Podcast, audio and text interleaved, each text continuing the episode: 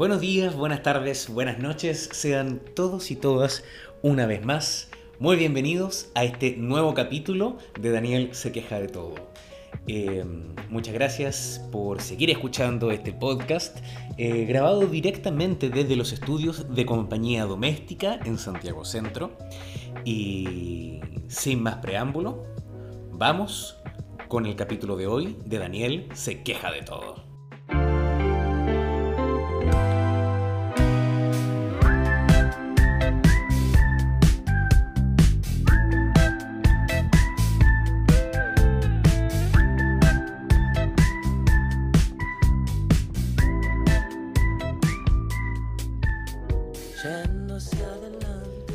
Bueno, comenzamos este capítulo, eh, otra semana, Semana Santa.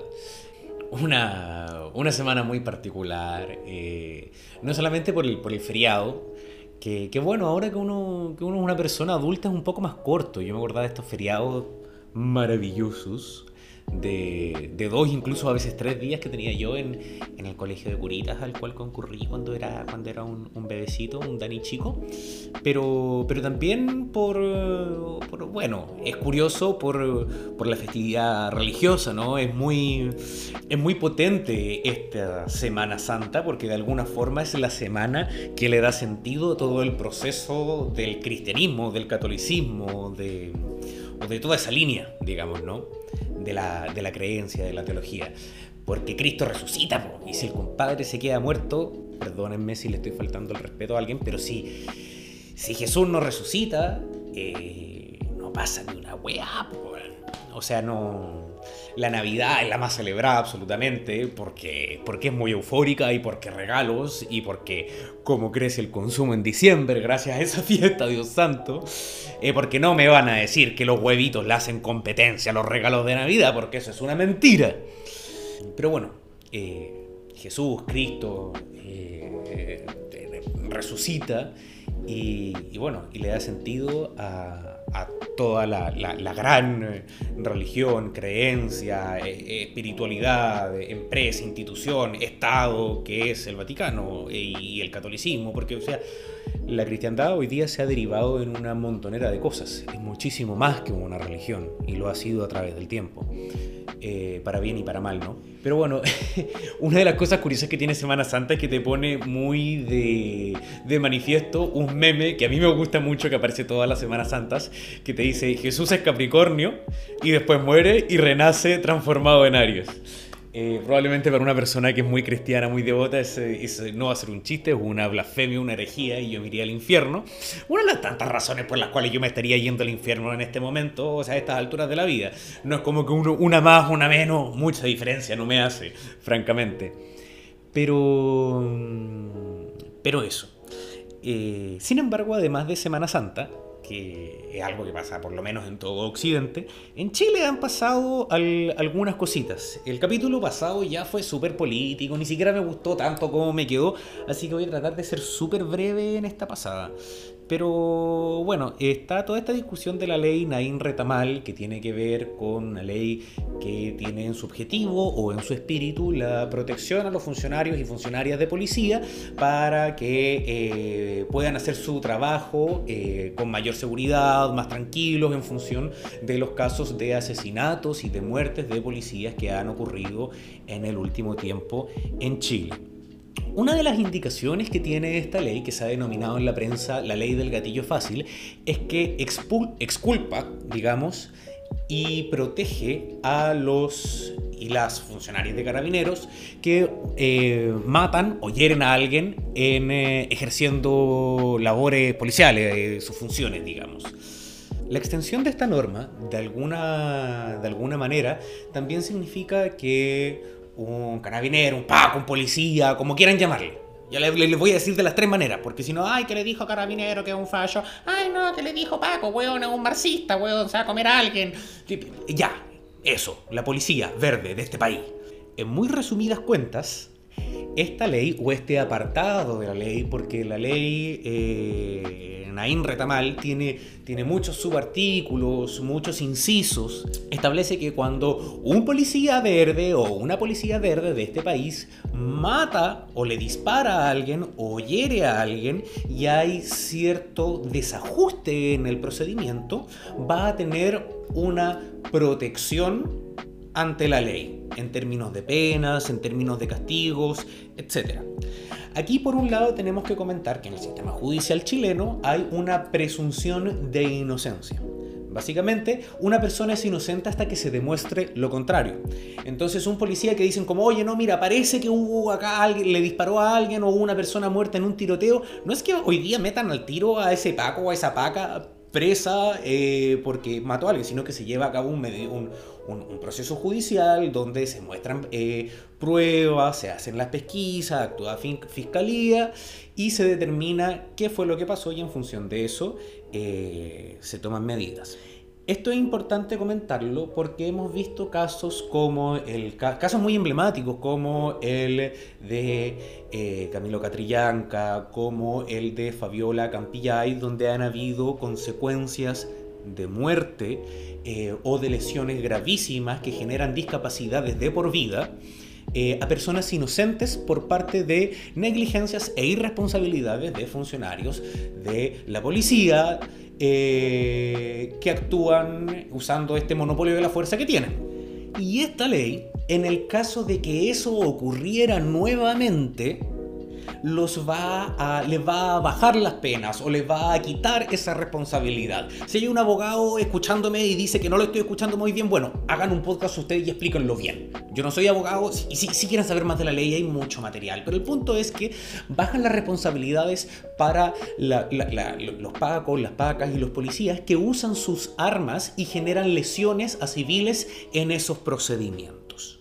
El espíritu de esta ley es que las policías puedan llevar a cabo su trabajo de mejor manera.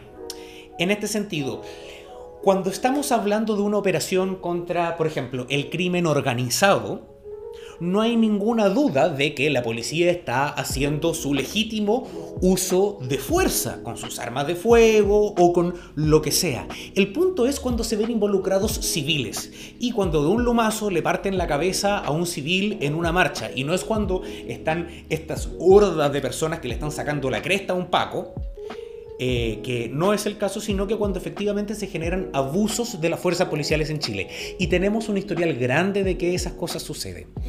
Em, el hecho de que un policía no tenga o se le baje la responsabilidad cuando está actuando contra un civil no ayuda a que las policías tengan mejores capacidades para enfrentar al crimen, a los criminales, al narcotráfico, a nada de que esto, de, lo que se está, de, todos estos temas que están en boga y del problema de seguridad grande que tiene este país.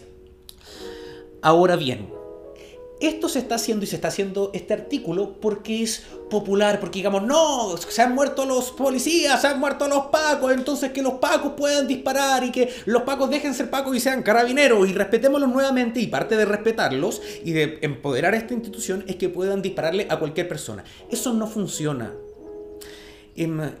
A ver, funciona tan poco que los mejores profesores de derecho de este país han mandado cartas editoriales a todos los diarios de este país diciendo que es una mala ley.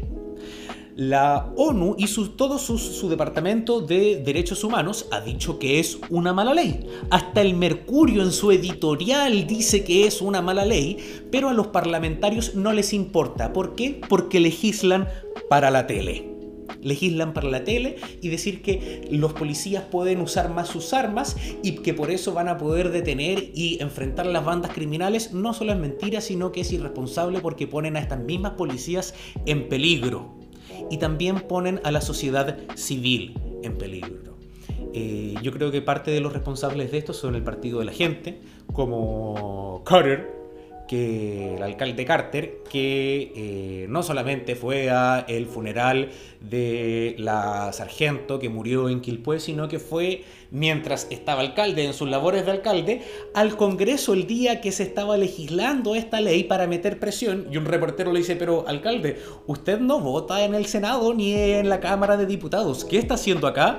Y con esta frase, weón... Liderazgo, ¿tú conoces esa palabra? Sí. Bueno, ese es mi aporte. Weón, es como una. Es, es chabacano, es Johnny Bravo, es, pero bueno, y lo mejor es el guardaespaldas que está atrás. Que si tú le haces un zoom y veis el video, eh, da cringe, como dicen los LOL. Eh, bueno, el alcalde Carter da, da, mucho cringe, pero bueno, es muy irresponsable legislar de esta manera, porque es legislar con la cabeza caliente. Y yo creo que todos y todas hemos estado en situaciones con nuestra cabeza muy caliente, con una emoción muy grande, con mucha rabia con mucha pena, y se nos ocurren ideas en esos momentos. Y por lo general no son buenas ideas. Tenemos que ser menos termocéfalos, sobre todo a la hora de legislar y de legislar con cuestiones tan importantes. Eh, por otro lado, el partido de la gente con este weón del Gaspar Rivas, que es el nuevo presidente de la Comisión de Educación de la Cámara de Diputados. Este caballero que en una conferencia de prensa se puso una estrella de sheriff en el, en el pecho y se puso a llorar diciendo que él iba a dejar la vida defendiendo a Chile de los criminales y que no ha defendido a Chile de absolutamente nadie. Pasa haciendo show en los matinales, es lo único que hace. Dudo que esa sea una buena manera de defender los intereses del país. Eh, él es el nuevo presidente de la eh, mesa de educación. Y bueno, también, también eso habla mucho, ¿no? Que figuras como Caspar Rivas, el Partido de la Gente, esta, este show que se ha hecho con la ley Naín Retamal y el alcalde Carter tengan tanto protagonismo habla un poco de la situación política en la cual estamos, que es bastante triste y es bastante desalentadora, desesperanzadora, diría yo. Y bueno, eh, con eso cerramos el, eh, el, bloque político de este capítulo. Me demoré un poquito más, pero bueno, ya está, ¿no? Otra cosa que hizo noticia durante la semana fue eh, un video que se viralizó donde había alguien o había un grupo de personas tocando música en el metro y había una persona de la tercera edad eh, muy, muy incómoda tapándose los oídos y eso levantó una suerte de debate sobre la música en espacios públicos y en el transporte público. Y aquí haciendo un poco referencia a lo que comentaba en el capítulo pasado de la performance y las distintas eh, como visiones que hay dentro mía, que hay dentro de mí que muchas veces son contradictorias. Por un lado, yo también estoy de acuerdo con, con, con, con con quienes, con quienes defienden que, o con quienes defienden al viejito, para efectos de este video y para mantenerlo sencillo. Porque muchas veces la música puede ser muy molesta y tiene que ver con una wea súper sencilla, que es, son, cosas que no son solicitadas. Tú podías estar en un momento triste, podías estar angustiado, podías estar, weón, eh, simplemente, sencillamente pasando por un mal día. No tiene que ver con que se haya una persona amargada o que no te gusta la música. Pero si se te sube una persona en el metro al lado tuyo, eh, está, está apretado en el metro, hace calor, ¿cachai? No es cómodo estar en la hora punta en el metro, y incluso si no es la hora punta, puede ser súper incómodo que se suba una persona tuya porque es muy disruptivo. Es muy disruptivo y es algo que tú no tienes la decisión yo no puedo decir, ¿sabes que Voy a mutear a este compadre. No lo quiero escuchar. Estás obligado a oírlo. En ese sentido, es un acto que sin consentimiento. Eh, pero por otro lado, también entiendo que dadas las situaciones muy precarias en las cuales está la industria musical y artística en este país, hay algunas personas que se dedican a la música que no tienen otra forma de sustento más que recurrir al ser eh, músicos y músicas ambulantes. Pero, pero también hay formas y formas, ¿cachai? Y yo creo que no tienen conciencia de que pueden ser muy molestos para algunas personas. Es poder entender cómo mi presencia afecta al otro. Porque si no, termino haciendo un acto como súper egoísta, ¿cachai? De decir como, no, esta es mi música y si no les gusta, puta, se la tienen que bancar porque si no, están en contra del arte y están en contra de la cultura y son unos incultos. Y no siempre es así por ejemplo, no sé, pues te invento, si tú estás con, teniendo una conversación con tu eh, pareja y están terminando, o estás teniendo una conversación con eh, tu padre con el cual tienen una súper mala relación y están, no sé, en un café o en un restaurante y están en una terraza y se te pone un chinchinero al lado, puta, te dan ganas de matarlo y de tirarle, bueno, un vaso en la cabeza, ¿cachai? Métete el chinchín por la raja. O sea, sí, sí, sí, sí, muy bien, weón, folclor nacional y toda la vaina, pero loco, ten un poco en consideración que acá vemos personas conversando algo serio, por favor. Y bueno, yo creo que también esto responde a una falta de espacios eh, que hay en este país para eh, el, ejercicio y la muestra de arte y de cultura. Eh, frente a la falta de espacios, los artistas terminan recurriendo a la calle, muchas veces en situaciones que no, no, logran leer el contexto, no entienden que el contexto no está para ellos, no está para que lleguen, sobre todo con músicas tan protagonistas, porque de repente hay una persona que ya como es súper distinto, es súper distinto, es súper diferente escuchar a una persona que está con un violín piola o con una guitarra sin voz, que está piolita, versus el karaoke desafinadísimo o, el rapero. El rapero, lo siento mucho, me van a disculpar las personas. Esto no es nada en contra de la cultura urbana. Hay muchos artistas urbanos que a mí me fascinan. Pero subirme a la micro después de un día de mierda y que se suba un, rapero y que me diga, sí, sí, eh, eh, tu novia a ti no te presta, weón, la máquina de afeitar porque tu barba es larga. Ni rima la weá. Como el la wey. ¿Por qué? Porque además yo no puedo cómo contestarle, porque si le contesto, engancho con él y además y quedo como un amarcado.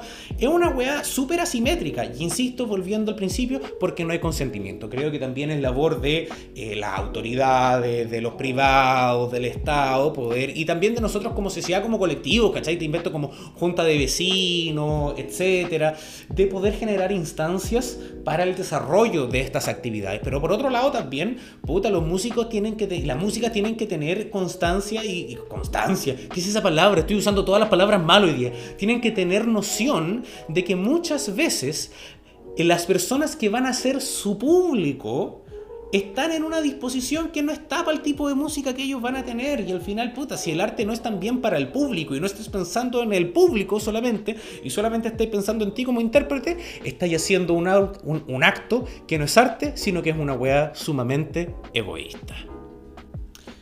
Y a propósito de espectáculos artísticos, no sé si cacharon, pero hoy día se anunció, o se había anunciado hace poco, pero hoy día salieron a la venta las entradas para un show de comedia que va a ser el Edo Caroe en el Movistar Arena, que entiendo es el primer show de comedia que se va a hacer en el Movistar Arena, porque la comedia por lo general o el stand-up eh, son o teatros más piol, no sé, el Moria Recoleta, el San Ginés, o en bares especializados para eso, llámale Gran Refugio, el Comedy, el, Palermo Bar, Restaurante, pero el, eh, el Edo Caroe se lanzó en el Movistar y agotó sus entradas en 30 fucking minutos. El Movistar Arena completo.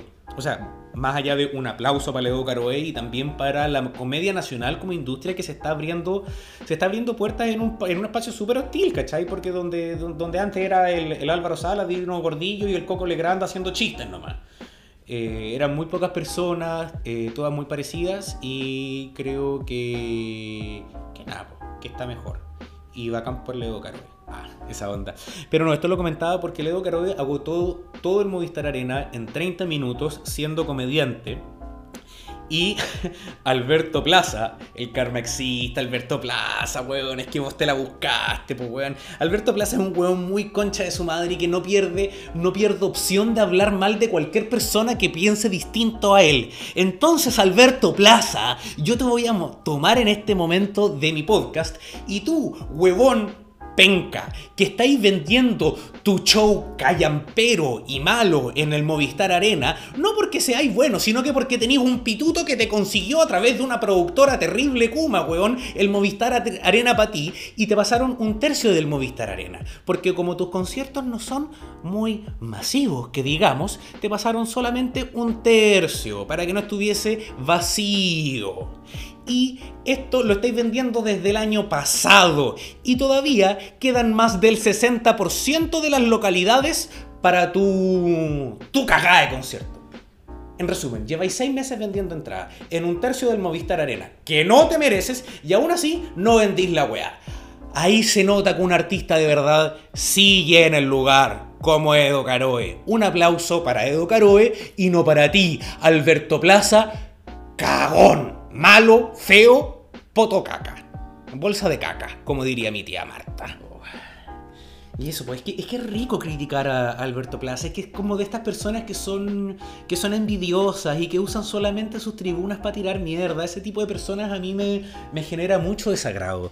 Como, como Alberto Plaza, la Catapulido, la Patricia Maldonado, la misma Pamela Giles, ¿cachai? Em, hacen muy poco y lo poco que hacen básicamente siempre es tirarle mierda y hablar más de otras personas que están tratando de hacer su trabajo lo mejor posible. Así que nada, de nuevo, ahora sí termino Alberto Plaza, ya, ya, no lo maten, déjenlo ahí. Eh, salió esta semana un ranking de una revista gastronómica donde hicieron eh, un ranking de todos los, los, los hot dog o sándwiches, o sea, o sea, sí, hot dog, esa con pan y distinta preparación. Y hay como de todo el mundo. Y el completo está en un triple empate en el segundo lugar con una preparación... Eh, no sé si es colombiana o venezolana, y con un, eh, un, tipo de hot dog que se hace en Chicago, que tiene como una preparación, con una vienes al vapor y unas cuestiones. Lo mismo que hacen en Talca, vienes al vapor, pero estos buenos lo hacen en Chicago y como la web es más fancy, ya, tiene su propio lugar en el segundo lugar. En, eh, empatado con el, mm, el completo chileno. No, no, una vienes italiana, el completo. Con chucrut, con... Ah, ¿ah? ¿Ya? Harto ingrediente, distinto a la vienes italiana. Y en primer lugar está el choripán argentino, lo cual es que me parece que la competencia es demasiado desleal.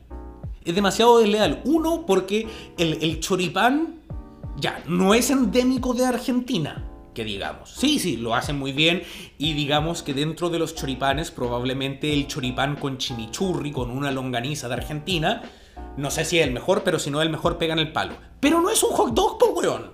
No es un hot dog, como no, no, no me parece justo. No me parece justo. Eh, eh, eh, está mal, como ándate a tu propia competencia, po weón. Es como, es como Cartman en South Park cuando finge una discapacidad, weón, para competir en otra categoría. No, loco, el choripán argentino no pertenece aquí. Esta, este, este, esta, esta, no es tu prueba de, de, de atletismo, weón vete con lo tuyo. Yo sé, va a llegar, yo tengo un, yo tengo un amigo, yo tengo un amigo que el weón es argentino como el sol y que, y que no, que Argentina, que tenemos weones, eh, eh, que, que vos, vos, vos, sabés, Argentina, somos los campeones del mundo, acá en Chile no entienden, no entienden que el choripán es, es, es, es un arte, ya, para usted, ¿qué tú sabes perfectamente que estoy hablando de ti y yo, yo, yo se lo mando este mensaje porque sé que escuché este podcast. Jamón, papa frita. Jamón, anda a joder otra parte con tu argentinidad, loco. Sí, sí, está bien, te gusta Messi. Pero anda a joder, cállate. El choripán no es un, no es, no es un completo. Aguanta el hot dog, weón. Ay, me cansé. No sé, quizás me dio COVID, weón, pero me pasa que cuando hablo en público, cuando camino muy rápido, empiezo a toser mucho. ¿Será COVID? No sé. Eso me pasa también que como estoy haciendo este podcast solo, de repente me surgen preguntas, me surgen inquietudes, eh, ideas que quisiera compartir con otra persona, pero, pero estoy solo en las oficinas de compañía doméstica y no tengo interlocutor para, para estas preguntas que jamás encontrarán respuesta. Entrando al último tema de la pauta del programa de hoy, y también en algo que está relacionado tanto con Chile como con Argentina, quisiera hablar un poco eh, de la memoria. La memoria en, en, términos históricos. Este año en Argentina se cumplen 40 años del retorno a la democracia después de la dictadura. Eh, en un año también donde se publicó un tremendo pedazo de película como lo fue Argentina 1985, que es una película que toca todo el proceso de reconciliación que tienen como sociedad eh, y del hacer justicia contra los miembros de la Junta Militar, que fueron las personas que, estuviesen que estuvieron a cargo de la dictadura y de todas las atrocidades que se cometieron en la dictadura argentina. La dictadura argentina y la dictadura chilena tuvieron muchas semejanzas. Sin embargo, el cómo nos vinculamos con la memoria es muy distinto. Así como en Argentina se cumplen 40 años del regreso a la, democracia, en Chile se cumplen 50 años este año del golpe de Estado. y da la sensación de que es algo que a nadie, no sé si es que, no, no, la palabra no es que no le importa mucho, ciertamente hay muchas personas a quienes les importa y me importa, me incluyo en, en ese grupo, eh, mucho, pero, pero no se está dando cuenta de la importancia que tiene eh, una fecha de conmemorar 50 años de la que es probablemente la fecha más trágica y más dolorosa en la historia de este país. Y ahí me gustaría poder marcar algunas diferencias entre cómo se trata el tema de la memoria en Argentina y cómo lo tratamos en Chile. Y quizás ahí sí tengo un, sí tengo un punto para vos, jamón holandés que en Argentina el tema de la memoria está mucho más resuelto que aquí, porque de alguna forma en Chile hay como que tenemos, tenemos vergüenza de decir algunas cosas, tenemos una suerte de síndrome donde nos cuesta llamar mucho las cosas por su nombre. Salió en TVN un programa que se llama Chile 50 años. Y es un programa que en términos de contenido está bueno, pensando en que es un programa de la televisión pública, que está orientado a un espectro de población muy amplio, pero 50 años de qué? ¿Por qué nos cuesta tanto decir 50 años del golpe? 50 años de que comenzó una dictadura. Es porque, ah, no, que el rating. Y, y, bueno, incluso si es el rating, creo que tenemos que hacer un análisis de como sociedad de por qué nos afecta tanto ponerle nombre a ciertas cosas, hablar de ciertas cosas. Y en Argentina, por otra parte, eh, si bien evidentemente en todos los países hay grupos negacionistas que dicen no, esto no pasó, no fueron tantas víctimas, o tratando de minimizar o jugar a una ley del empate que no solamente es torpe, sino que es profundamente cruel, violenta e inhumana, em, se habla de una manera distinta al golpe. Al, al golpe, a la dictadura y, una de las cosas que también hicieron muy distinta es que en Argentina los criminales de la dictadura sí enfrentaron a la justicia y pagaron. En Chile vimos cómo eh, Pinochet murió completamente impune. Fue una comitiva del Congreso a sacarlo de Londres. Eh, mientras él se hacía el desahuciado, como que no podía, y llegó en silla de ruedas, y el viejo de mierda se para, y hacen un show y lo celebran con bombos y platillos, como más celebrado ni que hubiese vuelto bueno Bernardo Higgins de la muerte. Y, creo que en las películas de dictadura chilena versus Argentina 1985 es un ejemplo muy gráfico de cómo como sociedad tratamos distintos temas. En Argentina esta película, que si bien es terrible, tiene momentos espeluznantes donde accionan los grupos de amedrentamiento que defendían a la dictadura, donde vemos los relatos de las víctimas en los juicios, eh, también hay momentos que son muy alegres de hermandad o, momentos que se prestan para el humor, eh, para que aparezcan personajes que son muy carismáticos, el rol del hijo de Darín, que es el abogado que llega a esta causa, el grupo de abogados, son todos personajes que le aportan mucho a la, a la trama, pero también mucho en hacer una película que sea para toda la sociedad para todas las personas que viven en esta sociedad para que se puedan también sentir identificados e identificadas por este relato muchas películas de dictadura chilena, que a, ver, yo les encuentro muy buenas películas, pero no son fáciles de ver porque son solamente dolor. Son, son, son, muy, son muy dolorosas, son, son, son, son tediosas. Muchas veces está bien que el cine sea tedioso porque es, es, parte de lo que quiere mostrar y lo de que el, el, mensaje que te quiere entregar a ti como espectador. Y está dentro de la estética y del lenguaje que te plantea la película pero, pero da la sensación de que en Chile no, no, no, no podemos hacer ese otro tipo de películas.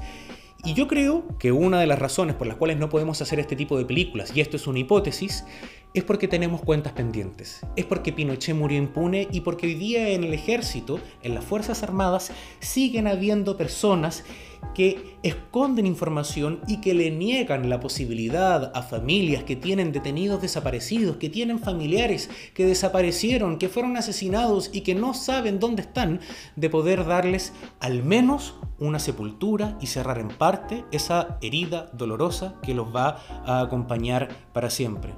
Voy a tomar las palabras de un filósofo argentino, Darío Stanschreiber, o como sea que se pronuncie, que dice, la memoria no tiene que ver tanto con lo pasado y con lo que ha pasado, sino con lo pendiente. Y en Chile, a 50 años del año más doloroso que tenemos como país, Oh, vaya que tenemos cosas pendientes. Y cosas pendientes que tenemos que trabajar, porque la historia, cuando no la trabajamos y cuando no la asimilamos, tiende a repetirse.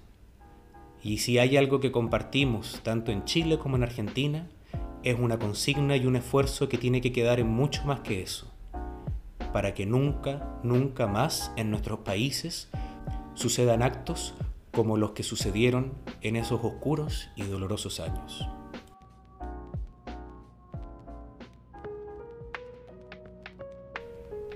Ya, em, vamos con las recomendaciones. Un poco también para, salir de este mood, ¿no? De, este, de, esta energía. Viene bien. Pero antes de eso quisiese, quisiese decir que creo que es muy importante que podamos hablar un poco de estos temas. Sobre todo, como decía, que hay una dificultad, sobre todo en este país, de llamar las cosas por su nombre. De sentarnos con nuestras amistades, con nuestras familias y, y hablar del tema. Porque si no hablamos no va a pasar nada. Em, ahora bien, em, eh, en esta sección de recomendaciones quería recomendarles talleres, ¿sí? Talleres que se van a estar impartiendo durante estos meses. El eh, primero de esos talleres son, son dos talleres eh, dictados por Natalia Elgueta. Natalia es una profesora de voz que ha estudiado fuera, está una persona muy preparada. Yo he trabajado con ella, tiene mi sello personal de garantía y va a estar haciendo talleres para la voz hablada, tanto para personas que se dedican a las artes escénicas como para personas que no se dedican a las artes escénicas. Es una exploración vocal sobre las resonancias, las tensiones, si tengo problemas para hablar en público, es una muy, muy, muy buena alternativa. Son dos talleres distintos y los pueden encontrar en Instagram, en el Instagram de Natalia Elgueta o bien en arroba voz-viva-cl. Voz viva CL eh, Chile con unos guiones bajos entre medio y pueden encontrar información de estos talleres que están recomendadísimos y a precios muy accesibles. No van a encontrar ningún tipo de taller de esta índole a un precio como este. Y el otro taller, así como les comenté en la sección de recomendaciones de la semana pasada, que vieran más anime porque y anime, animación en general, porque es algo hermoso. Hay eh, un taller que se va a estar dictando también durante el mes de abril. Entiendo que comienza a mediados de mes. Va a ser impartido por Doña Labia. Y es, eh, pueden encontrar toda la información del taller en arroba Doña Labia es un taller de animación y política. Van a estar viendo eh, biopolítica, cómo entra Foucault u, otros eh, autores muy, muy cabezones en el anime, la construcción del otro, cuál es la historia, porque un poco el anime es como es y se construyen estas historias tan interesantes. Y además, ese taller, si ustedes se inscriben en ese taller, van a tener un descuento del 20% en compra de mangas en Panini. O sea, imperdible, tremendo pedazo de oferta. Son dos talleres que creo que sinceramente le van a hacer muy bien a fanáticos, a no fanáticos, a personas expertas, a personas no tan expertas, a gente que se dedica a las artes escénicas y no. Eso, me despido, espero que tengan un muy buen fin de Semana Santo, que resuciten todos los caídos y coman muchos huevitos de chocolate. Eso, nos vemos en un próximo capítulo. Chao, chao.